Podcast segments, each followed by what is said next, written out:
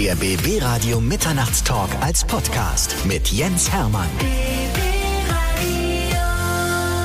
Ich freue mich sehr über meinen heutigen Gast. Wir sind per Zoom miteinander verbunden. Bei mir ist Loy, Leonie Greiner. Herzlich willkommen. Ich freue mich, dass du da bist. Dankeschön, ich freue mich auch. Meine Güte, ey, so ein großer Star. Also für mich persönlich, ich bin ja immer auf der Suche nach jungen Talenten und ich freue mich immer, wenn ich so junge Leute entdecke, die mit so einer Gabe ausgestattet sind, wie zum Beispiel deine Freundin Zoe Wies zum Beispiel, ja. Mhm. Vincent Weiss war einer der ersten, der bei mir zum Interview war. Da kannte ihn noch kein Mensch. Guck dir an, was aus ihm geworden ist. Also du weißt, was mit dir passiert. Ne? ich hoffe. Wollen wir mal die Loy-Story so ein bisschen erzählen? Klar, voll gerne. Viele fragen äh, sich, wo kommt denn dieser Name überhaupt her? Und da gibt es eine Geschichte dazu, ne? Ich wurde früher von meiner Mama, eigentlich von meinem ganzen Freundes-, Familienkreis immer Leonie Löwenherz genannt. Und Löwe heißt in der Fabel Loi wird aber L-E-U, glaube ich, geschrieben. Und ich habe das dann an meinen richtigen Namen angepasst, Leonie, habe dann das L genommen, E weggelassen, O genommen und so weiter. Ähm, und dann ist Loi entstanden mit L-O-I. Wo kam das dann her, dieses Löwenherz? Leonie Löwenherz, ist das irgendein Fabelwesen, eine Märchenfigur? Wieso wurdest du ich, so genannt? Ich glaube, meine Mama hat mich so genannt, weil ich einfach schon von klein auf immer so ein sehr positiver, liebevoller Mensch war vielleicht. Und meine Mama hat das, glaube ich, angefangen und dann hat das so die Runde gemacht irgendwie. Wann wusstest du, du brauchst einen Künstlernamen? Boah, ich glaube, das war 2019, glaube ich, habe ich den so ein bisschen, ähm, habe ich mir den ausgedacht, weil ich einfach, ich weiß nicht, ich wollte so einen Namen haben, der wirklich so einsilbig, so Bam. und das war dann halt einfach so Loi. Und Leonie ist so Leonie. Weißt du, was ich meine? Das ist so ein bisschen lang. Ähm, und ich fand Loi einfach sehr, sehr cool. Als ich dich das erste Mal gehört habe, habe ich gedacht, Loi, wo kommt die denn her? Also du hast ja, du sprichst ja auch so und du, singst so ein tolles Englisch, dass ich dachte, du bist doch bestimmt keine Deutsche. Und dann habe ich mich damit beschäftigt und denke, Leonie Greiner aus Mannheim, was ist denn da los? Ja, also ich bin gebürtige Deutsche ähm, und ich bin in Mannheim auch groß geworden und aufgewachsen. Und das höre ich sehr, sehr oft tatsächlich. Und das ist immer wieder ein sehr großes Kompliment. Ich glaube, das kommt einfach daher, dass ich mit englischer Musik aufgewachsen bin und ich höre einfach sehr, sehr viel englische Musik. Und ich liebe auch einfach England so. Ähm, und ich liebe ihre Sprache, ihre Aussprache, der Akzent und habe mich da einfach sehr viel mit befasst. Und ich glaube, dass das so ein paar Menschen vielleicht täuscht. Ich folge dir seit einiger Zeit auf TikTok und auch in den anderen äh, sozialen Kanälen und denke, also diese Betty Jones, die ist ja auch geil als Reporterin, ne? Wenn du als Betty Jones über Loy sprichst und erzählst, dass sie gerade eine neue Single raus hat, eine Tour plant etc. pp, dass man Newsletter ja. abonnieren kann, finde ich eine geile Idee. Wie bist du dann darauf gekommen? Ähm, tatsächlich einfach wegen meinem neuen Song. So, also mein neuer Song heißt ja News und es war, als wir den Song geschrieben haben, war so direkt ein Bild in unserem Kopf von, wie soll das Musikvideo aussehen und was könnte man irgendwie machen. Und dann ging das schon während dem Schreibprozess von dem Song irgendwie mit Bildern los und man war halt direkt so, okay, Nachrichtensendungen. Und dann hat man es einfach so ein bisschen auf Social Media spezialisiert und äh, angefertigt und dann war Betty Jones da. Und ich glaube, es ist einfach ein sehr cooles, weiß nicht, wenn ich so über meine anstehenden Sachen irgendwie berichten kann auf eine lustige äh, Weise und ich gleichzeitig noch meinen Song irgendwie teasern kann, ist das eigentlich ganz praktisch. Und ich dachte so, meine Güte, was für eine geile Kollegin. Also sowas wünscht man sich ja, ne? In Radiokreisen, wenn es solche Reporter gibt, die das so toll machen wie du. Dankeschön. Leute, wollen wir noch ein bisschen äh, deine Geschichte mal erzählen, ein paar Zahlen bringen? Du bist erst 2003 zur Welt gekommen. Das ist für mich so unfassbar. Ich bin ja schon ein bisschen länger auf der Welt und denke immer, mhm meine Güte, die ist ja also quasi noch fast neu. Mhm, das, das, ist erstaunlich. Da, und gucke dein, deine Geschichte, du hast damals in der Schule ja schon gesungen, ne? Und deine, offensichtlich haben deine Lehrer schon dein Talent erkannt, weil du hast ja mal einen Wettbewerb gewonnen. Erst für Baden-Württemberg und deutschlandweit war es, glaube ich, Platz zwei, so ein Schulwettbewerb. Das kannst du vielleicht mal kurz erzählen. Genau, klar. Ähm, ich war in meiner Schule, wir waren eine sehr, sehr kleine Schule. Und das war so die Dorfschule. Ich bin auf so einem kleinen Dorf in Mannheim aufgewachsen, äh, sehr ländlich auch. Und ich war in meiner Schule, da die so klein war, einfach so ein bisschen dafür bekannt, dass ich Musik mache und, und singen und so. Und dann hat mich der Direktor gefragt, ob ich nicht Lust hätte, für diesen Wettbewerb irgendwie auch einen Song zu singen und einen Song zu schreiben. Und dann habe ich das gemacht, noch mit zwei, mit zwei anderen Schülern. Die haben dann gerappt im Schulsong. Und ähm, wenn ich mir den jetzt anhöre, bin ich so ein bisschen, oh je. Aber ähm, es ist ein Teil von mir und äh, ich habe diese Schule sehr, sehr geliebt. Und dann sind wir auf den Wettbewerb gegangen und ich durfte den Song dann dort auch äh, performen und singen. Und dann haben deine Eltern gesagt, ja, ich wusste es immer, Leonie, du wirst mal eine große Künstlerin, wir müssen mehr machen, wir melden dich mal zu The Voice Kids an oder war das deine eigene Idee? Ähm, ich wollte da schon immer teilnehmen. Das mit der mit dem Schulsong war nicht so das erste Mal, als ich auf einer Bühne stand. Ich glaube, das erste Mal, da war ich irgendwie vier Jahre alt oder so. Ich habe in so einem in so einem Kinderchor gesungen, ganz ganz früher und dann bin ich immer so in dem Dorf auf so ein paar Bühnen halt aufgetreten so und das war, glaube ich, damals einfach sehr neu auch noch, so The Voice Kids. Erst war ja, glaube ich, nur The Voice of Germany da und später kam dann The Voice Kids und ich war so, okay, ich bin 14. Damals war es noch so, dass 14 so die Obergrenze war für The Voice Kids. Und es war so, okay, jetzt oder nie. Oder man geht halt zu, dem, zu den Erwachsenen, zu Germany. Und dann war es so, dass ich das schon immer wollte, aber ich habe mich nie richtig getraut, mich da wirklich anzumelden. Und meine Mama und meine Schwester, die haben mich dann heimlich angemeldet, weil sie äh, Angst hatten, dass wenn ich jetzt zum Beispiel nicht eingeladen werde oder so, dass ich dann halt irgendwie verletzt bin oder so. Und ähm, als dann die Zusage kam, dass ich eingeladen werde, haben sie es mir gesagt und ich habe mich natürlich sehr gefreut. Und äh, dann war ich bei den paar Castings und dann ging es ins Fernsehen. Also hast du quasi deine große Karriere deiner Mama und deiner Schwester zu verdanken? Äh, voll, auf jeden Fall. Ich, ich würde sagen, ähm, The Voice war auf jeden Fall eine krasse Erfahrung und es war halt wirklich auch das erste Mal einfach Fernsehen und so. Ich würde weniger sagen, dass es vielleicht wirklich das Sprungbrett irgendwie war, aber es hat mir auf jeden Fall gezeigt, dass ich Musik machen möchte und dass ich auf die Bühne gehöre und dass ich Menschen mit meiner Musik irgendwie berühren möchte. Und das ist einfach sehr, sehr viel wert. Mhm. Aber du siehst, man muss einen Wettbewerb nicht unbedingt gewinnen, damit es dann Auf weitergeht anschließend. Ja, also ich meine, Zoe Wies ja. hat das Ding gerockt, ne? Ja. Ihr seid ja jetzt mittlerweile in einer Liga unterwegs. Ich meine, du wirst ja als deutsche Adele gehandelt. Und ich muss ganz ehrlich sagen, stimmlich. Und als ich dich in der Elbphilharmonie in Hamburg gesehen habe, habe ich gedacht, ja, das ist unsere deutsche Adele. Oh, krass. Das ist so ein krasses Kompliment. Das ist so schön zu hören. Äh, Dankeschön. Weißt du, was ich nicht verstehe? Ich kann es auch nicht erklären. Also ich meine, Musik ist für mich immer so ein ganz wichtiges Instrument, weißt du, weil ich beschäftige mich den ganzen Tag als Radiomoderator mit Musik, logischerweise. Mhm. Aber wenn es jemand schafft, so wie du, mir am Klavier etwas vorzusingen, es ist einfach nur ein Rezept von Pancakes und ich denke, warum toucht mich das so? Kannst du das erklären, wie das geht? Ich meine, du singst ein Rezept bei YouTube über Pancakes. Ja, und ich meine, die Leute, die kein Englisch verstehen, denken sich, sie singt wahrscheinlich ein Liebeslied und du singst mhm. ein Rezept über Kekse. Voll. Ähm, ich glaube, ich bin sehr, sehr gut darin, Emotionen zu transportieren. Also ich kann mich sehr gut in Menschen hineinversetzen und in Gefühle hineinversetzen. Und ich glaube, so ist es einfach mit Pancake. Wenn man, wenn das Gefühl rüberkommt, kann man eigentlich singen, was man will. Das ist so ein bisschen das Ding oder der Sinn von dem Ganzen. Ich, ja, ich glaube, ich habe das einfach auf eine sehr intime und emotionale Art gesungen, so dass halt Menschen gedacht haben, ich habe den größten Heartbreak, den es gerade gibt oder so. Und dann, als es dann wirklich einfach ein Pancake-Rezept war, war einfach so eine funny Wendung. Ich finde das so toll, wenn es Leute gibt, die an der Straße zum Beispiel singen und die mhm. haben nichts dabei, die singen einfach nur und du bleibst stehen wegen der Stimme und es berührt mhm. dich so und du denkst, ich fange gleich an zu heulen, was ist hier los? Und das äh, passiert mir bei deiner Stimme, also es ist unfassbar. Dankeschön. Deine Unplugged-Version von Gold hat's mir angetan. Es tut mir leid. Aber die habe ich wirklich, also diese Elbphilharmonie Philharmonie-Nummer, ich fand das so großartig. Du mit Sinfonieorchester, also ein Künstler wird ja durch ein Sinfonieorchester noch mal größer und schöner, ne? Aber das ist ja. so toll. Und ich meine, du brauchst, glaube ich, nicht mal ein Sinfonieorchester. Du kannst das ad hoc einfach so. Würdest du äh, ganz kurz mal äh, von Gold zum Beispiel ein Refrain ansingen? Klar.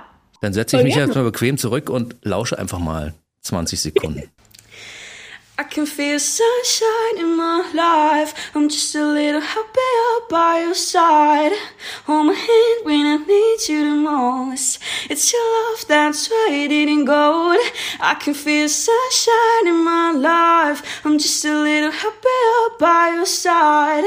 Hold my hand when I need you the most. It's your love that's traded in gold, traded in gold.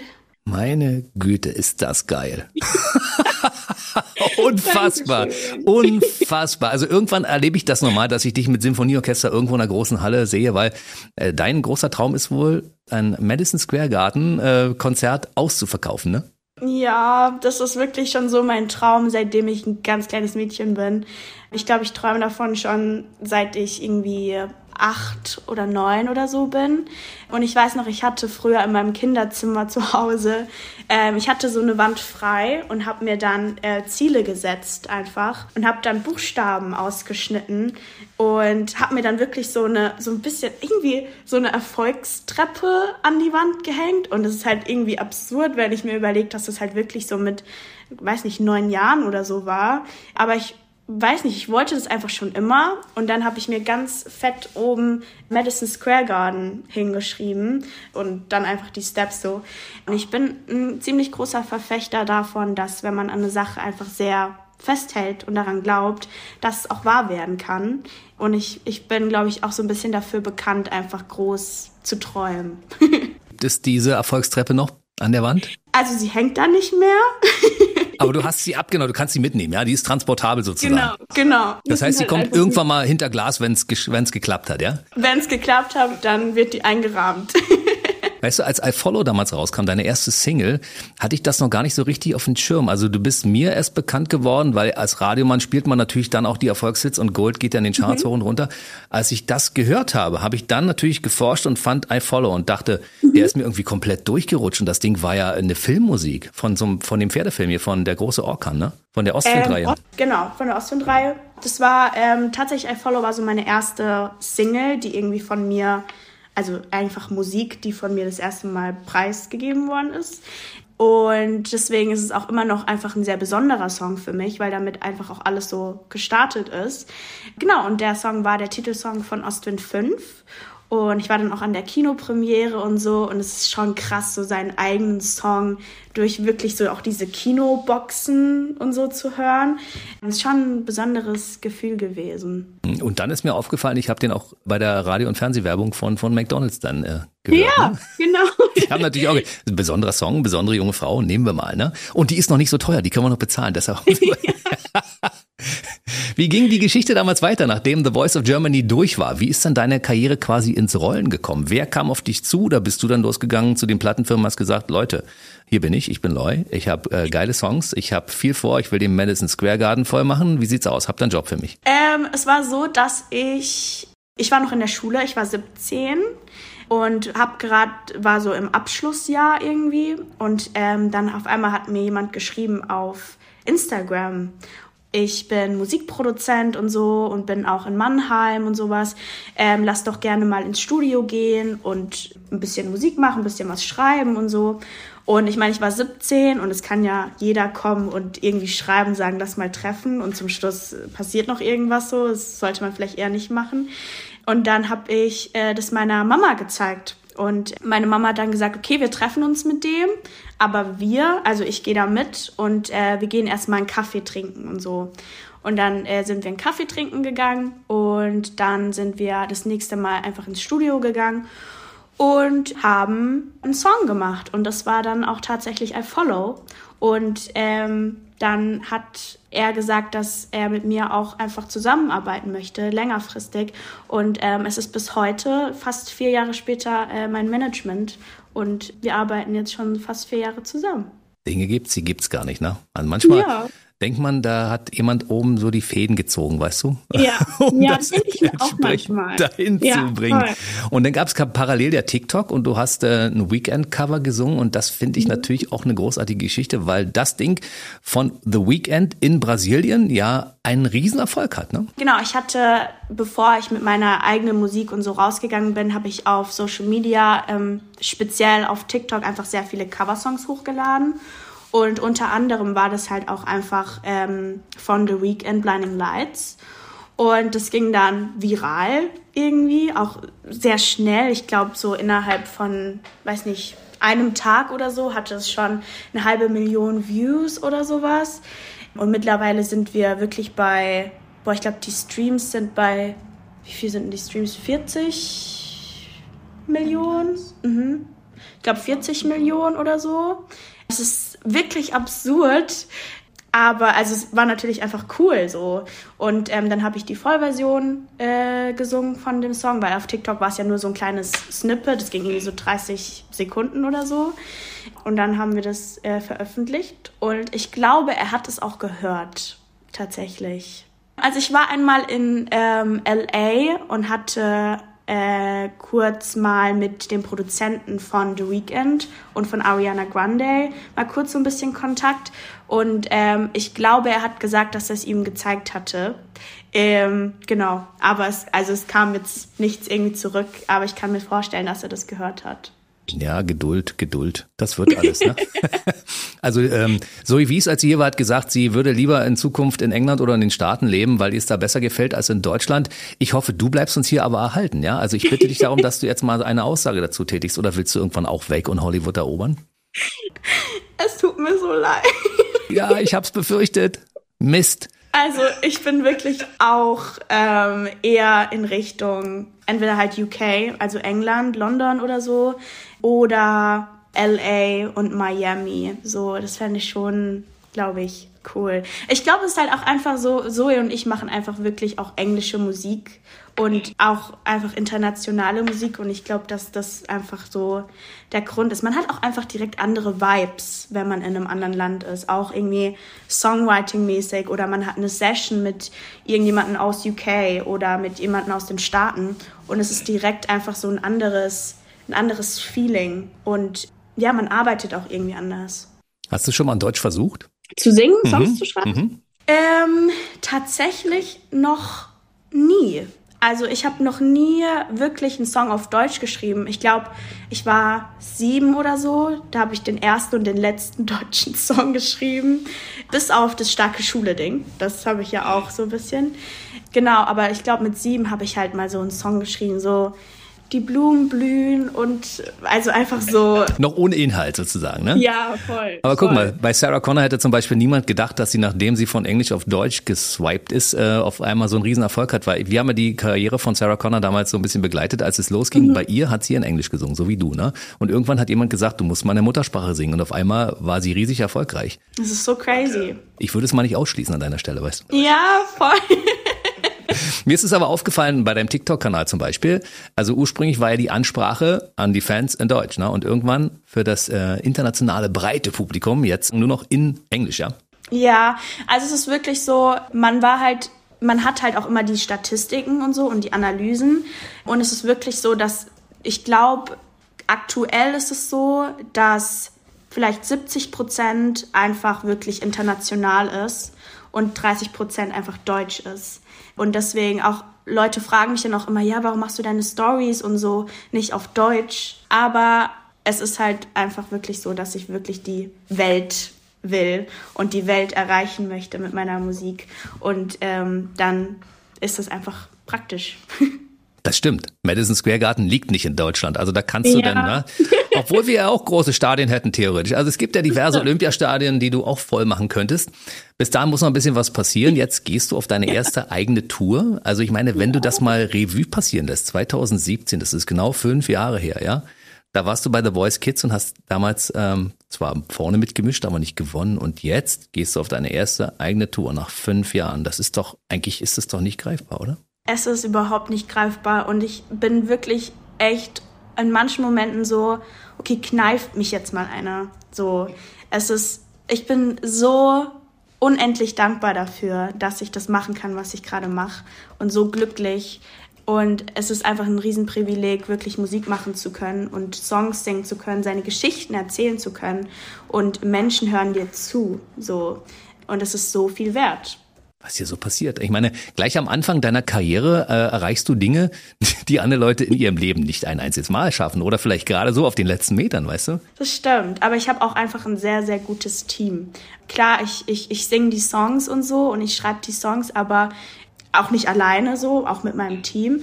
Und ich habe einfach wirklich ein gutes Team, was einfach sehr gut harmoniert miteinander und was einfach wirklich auch hart arbeitet dafür, ähm, dass ich auf am Brandenburger Tor stehen kann. So.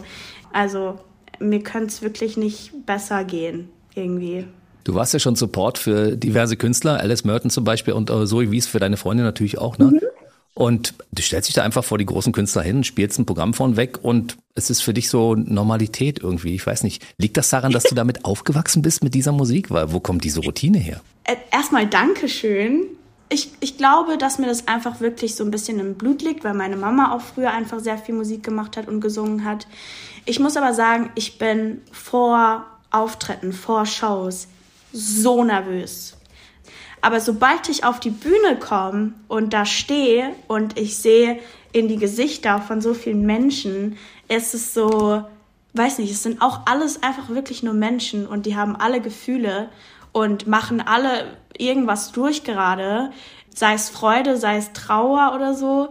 Ich möchte einfach meine Geschichten erzählen und Menschen mit meiner Musik berühren und ihnen helfen. Und wenn ich das von 100 bei drei Menschen schaffe, dann ist das perfekt. 100 von 100. ja, das wäre natürlich ähm, am besten.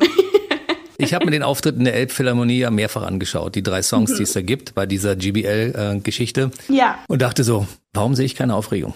Die ist 20. Die steht in dieser geilen Location und singt ihre Songs mit einer Arschruhe unfassbar. Es ist so krass, dass du das sagst, weil an dem Tag war ich so aufgeregt wie noch nie. Ich war wirklich, ich war hinter, also backstage gestanden und ich habe nur das Applaudieren gehört und so. Und ich war so, so nervös, weil es war ja auch dieses 360-Grad-Ding. Das heißt, hinter mir waren Menschen, oben waren Menschen, rechts, links, vor mir. Ähm, und das hatte ich halt auch einfach noch nie. Aber ich bin immer so, ich gebe ich geb das, was ich geben kann und ich gebe einfach alles. Und ähm, wenn das nicht gut genug für ein paar Menschen ist, dann sorry.